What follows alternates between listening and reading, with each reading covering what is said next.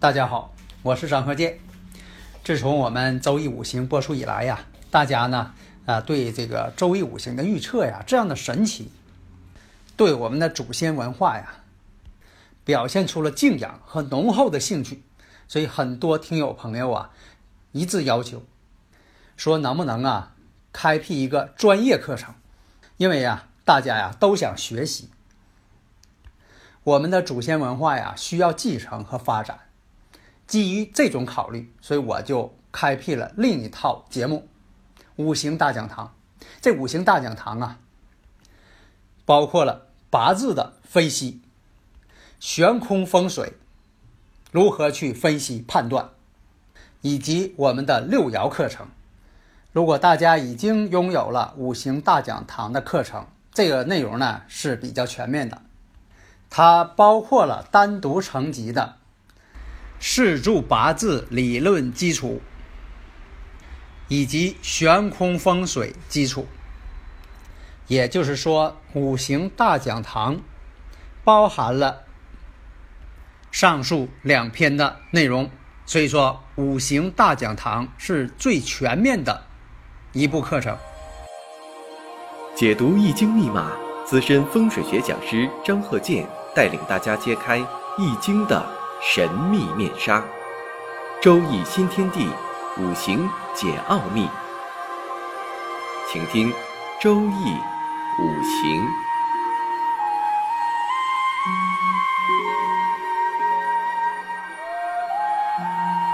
上山微电台荣誉出品。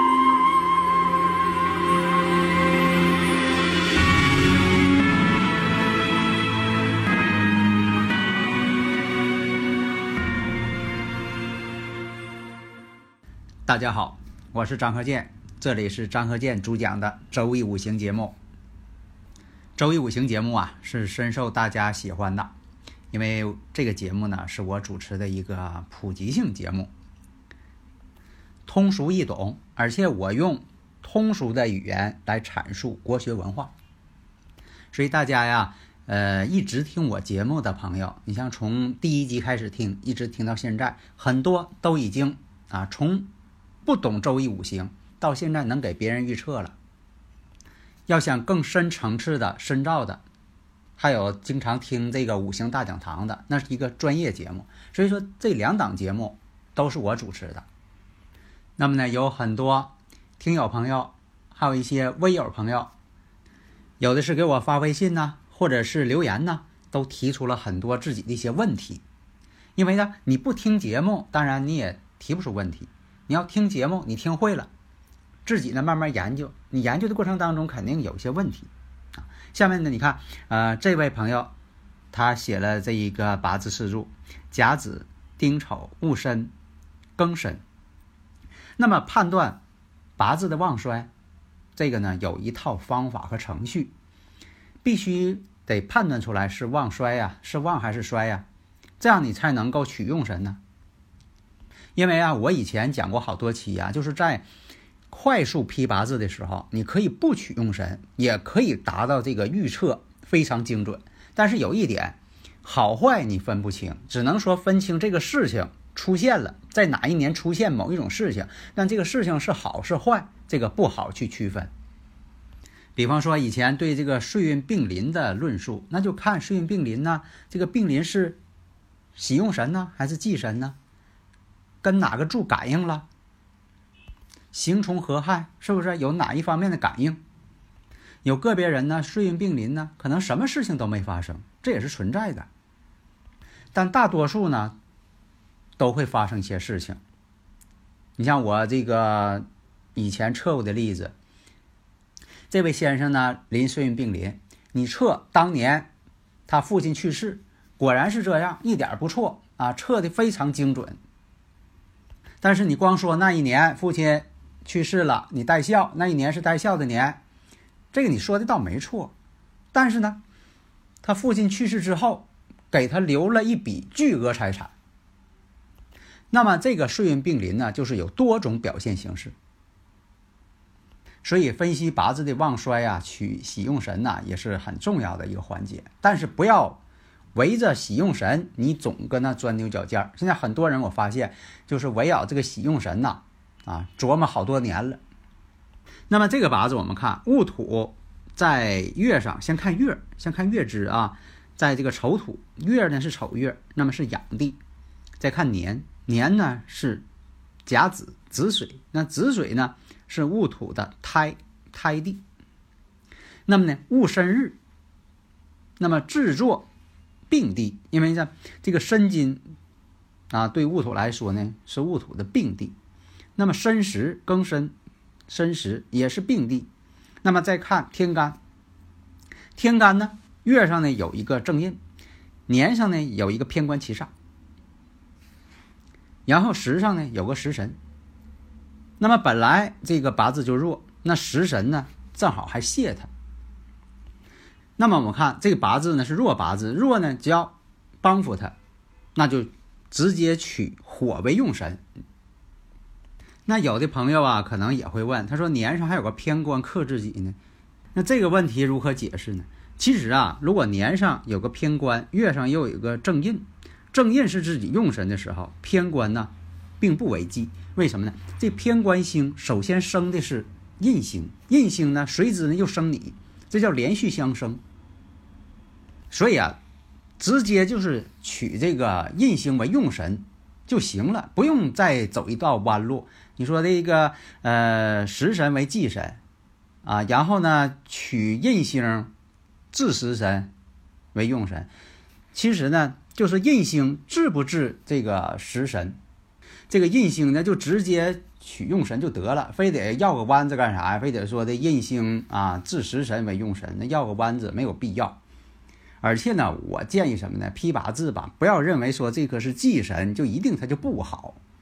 有的时候，你像这个食神是自己的这个虽然是忌神泄自己，但是这个食神对自己人生也是很有帮助的。以前我讲过呀，伤官食神嘛。如果说八字当中没有伤官，没有食神，换句话说，这个八字命主。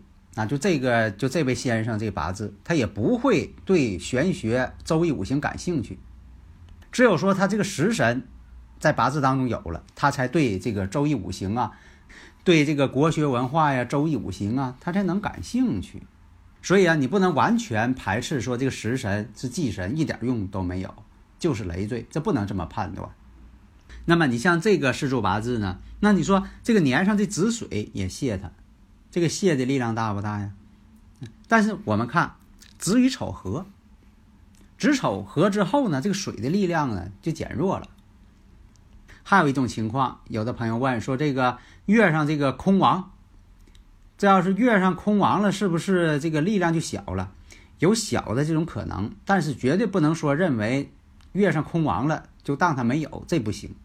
所以啊，大家有。理论问题可以加我微信幺三零幺九三七幺四三六。有的朋友啊问一些风水问题，比如说有的问是双星倒坐如何化解？双星倒坐是什么呢？水里的龙神上山不旺财，说你这家这个风水呀就不旺财运。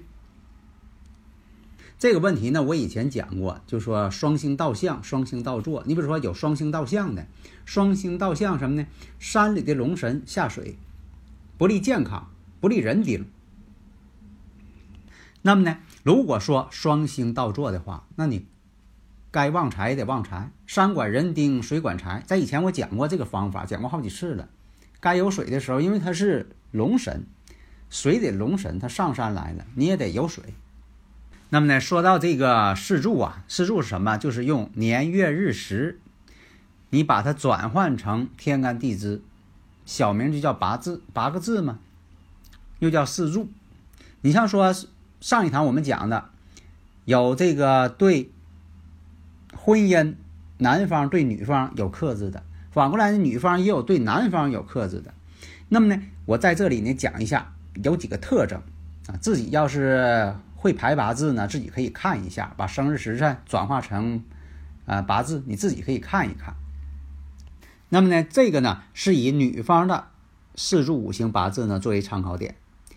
那么都有什么样的一些特征呢？我们讲一下啊，你自己可以把这个生日时辰你是通过软件也好，你是通过这个万年历也好，你把它排出来啊，最好你会查万年历把它排出来，因为我以前讲过哈，怎么排八字啊，最好把它排出来。排出来呢，你可以先照着这些段语呢来对照一下。比如说第一种，有食神，女性有食神，伤官食神嘛。食神呢，如果说透干，而且还多，还很强。或者伤官透干多或者强，这是最明显的标志。那么呢，这个食食神、伤官都透干多而且强，对婚姻呢就特别有影响。一个是婚姻有波折，你像说有这个呃中途分道扬镳的，不能在一起了；还有的是经常丈夫身体不好的。或者是丈夫身在这个事业上有些走下坡路的，啊，那你说的啊，女方有这种特征，就一定是男方就是有这种结论吗？当然了，这个事情你不能完全是怪某个人。以前我讲过嘛，容易离婚的五行，他往往找另一个人呢，也会出现离婚这个五行。双方呢，只有这种情况，双方才能。互相的能看上，否则的话呀，双方很难做到一见钟情，或者是双方啊都能发现喜欢对方。如果说没有这种啊双方能够互补这种八字，双方很难看上对方，就是这一方很难看上对方。那么第二种，五行当中正官星，正官衰弱。你像说有这个女士五行四柱八字啊，这官星太弱，虚夫无根。那么呢，配偶宫就是日主，这个日柱的配偶宫又没有正官，或者是婚姻宫遭到了刑冲，这都是对婚姻不利的。第三种，正官衰弱。或者是没有正官星，就是这个满盘，这个女士的八字满盘没有正官星，有这种情况。那么呢，伤官七煞又出现，同时出现了伤官正正好是对官星七煞是相克的，那么呢，对婚姻也照常有影响。第四种，正官呐，正官星啊衰弱。或者官星衰弱，或者没有官星，婚姻宫只有藏着一个七煞本气，而且伤官还特别旺，也是如此。第五种，官星遭到了刑冲，刑冲的还挺厉害，满盘呢干支呢合还太多。你像说的这个。天干地支合的太多了，到处都有相合的，所以啊，八字啊，无论是男还是女，多合也会出现影响婚姻。你像那个男方这个八字四柱，如果说的天干两两相合，这就会出现什么呢？第一次结婚，往往呢离婚之后没留下孩子。啊，就是第一次结婚离了，他没有孩子，只有是第二次再结婚的时候才能有孩子。第五种情况啊，就是这个官星遭到了刑冲，而且还很严重，这种刑冲，天干地支啊合的也多。所以以前讲嘛，三婚四嫁之命。第六种，全局没有这个官星或者没有正官星，而且呢干支。相会又多，相合又多，也是婚姻呢要多次出现。第七种伤官呐特别旺，这个伤官啊受伤那个伤啊是官，那是官星的官，就是对官星伤害。那女命的这官星不就丈夫吗？啊，所以说呢这个伤害官星。那么这个官星啊重复出现，或者是官星被合变成其他的五行了，这也是影响感情婚姻。第八种，这个官星啊没有透出来，而透的呢都是些伤官或者是偏官七煞，婚姻宫又没有官星，又不做官星，又遭到了这个呃刑冲合化这种情况，也是影响婚姻。第九种，天干呢透出来的是官星七煞，地支呢又常有官星七煞，而婚姻宫呢又遭到了这个刑冲合化，也是如此。第十种，年柱与日柱相同了，伏吟了，婚姻宫再逢冲，也是一样。第十一种，月柱跟时柱。任意一柱，如果说跟日柱又伏吟了，又相同了，那么呢，夫星宅受冲，也是要影响婚姻。第十二种，天干透的是伤官，官星呢又不显现出来，而且官星入木，婚姻宫呢再逢到了这个刑冲克破，这是一种。第十三种，伤官。都透出来，透出两个伤官，多个伤官。配偶宫就是婚姻宫又被刑冲。第十四种，纯阴纯阳五行，纯阴纯阳，青灯自守，自守青灯孤独之命。以前我讲过这个纯阴纯阳。第十六，官星入木，这官星入木呢，以前我讲过，就是辰戌丑未。入木，而且呢，大运或者是流年又运行到了官星的死绝之地。第十六种，临官地旺都全了，比肩劫财还多，这属于身旺之命。再见到阳刃了，也是如此。第十七种，官星衰弱。消神就是这个偏印、伤官都出现了，对婚姻都有影响。上述我说这一项都是影响婚姻的，还有好多条。那么，我们下讲呢接着讲。登录微信搜索“上山之声”，让我们一路同行。